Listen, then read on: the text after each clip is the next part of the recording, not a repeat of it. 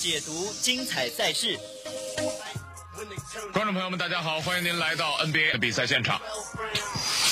三分球没中，给小四保护住篮板球，品味赛场风云，过他，好的，进去了，亚昆塔，哎，点球，点球，点球，格罗索立功了。热点播报，热点带你播报走进最纯粹的体育。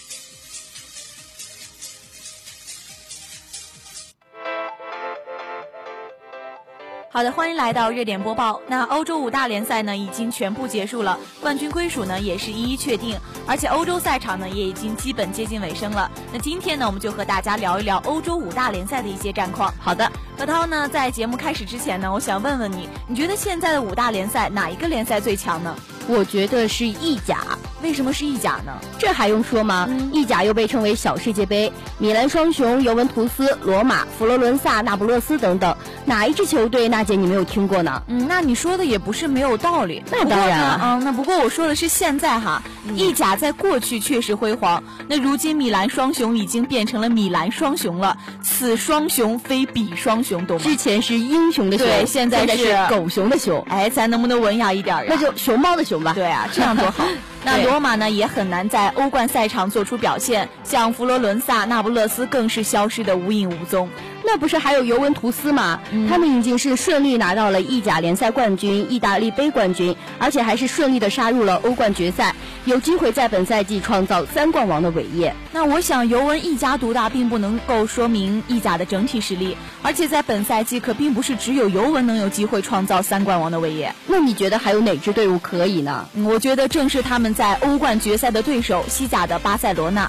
那我之所以要强调西甲呢，就是想说西甲才是这个时代的第一联赛。西甲是这一时代的第一联嗯赛、对啊那你说一下你的依据吧。行，那就给你分析一下。首先呢，咱来说一下巴萨，除了已经获得联赛冠军，当然他们还有机会获得国王杯冠军和欧冠冠军，还有在赛季前半段制造傲人的二十二连胜的皇马，还有异军突起的欧洲新贵马德里竞技。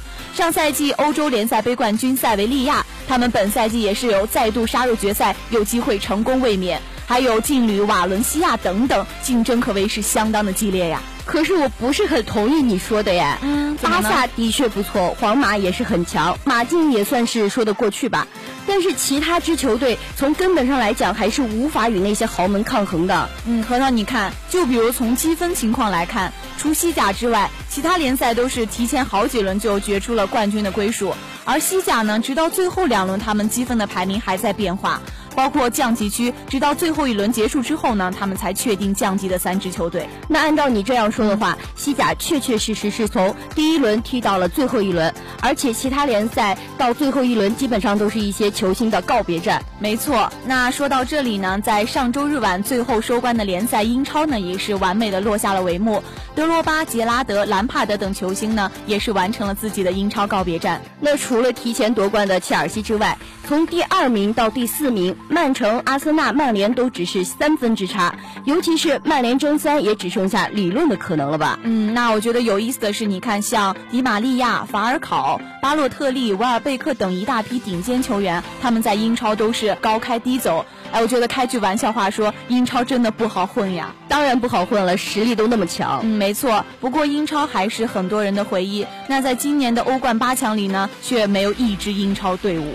这也的确是不得不承认的事实。嗯英超的球队都需要在欧冠的赛场上证明自己的实力。那说了这么多，我们没有提到哪两大联赛呢？当然是法甲和德甲了呀，那你知道为什么把他们俩放在一起吗，娜姐？因为他们都带“甲”字吗？是这样你的吗在？逗我吗？没有啦。 那他们是因为都是一家独大，对不对？嗯，那你这样说确实是这样的。法国的大巴黎已经是第三年拿到了联赛冠军，而德甲呢也很难有球队打破拜仁的垄断。更有意思的是，这两支球队在本赛季是更加的相似啊。嗯除了顺利拿到了联赛的冠军外呢，在欧冠他们却都被淘汰，而且都是被巴萨所淘汰。嗯，那这两大联赛的影响力确实没有其他联赛大，德甲还算好一点儿。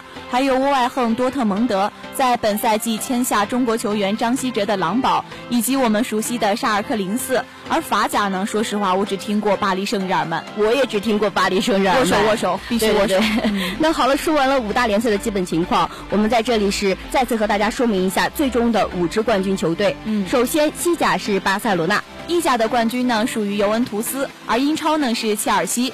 法甲巴黎圣日耳曼成功卫冕，最后呢是德甲拜仁也是再次的捧起奖杯。那在这里祝贺他们祝，贺也感谢五大联赛的其他支球队给我们带来这么精彩的比赛。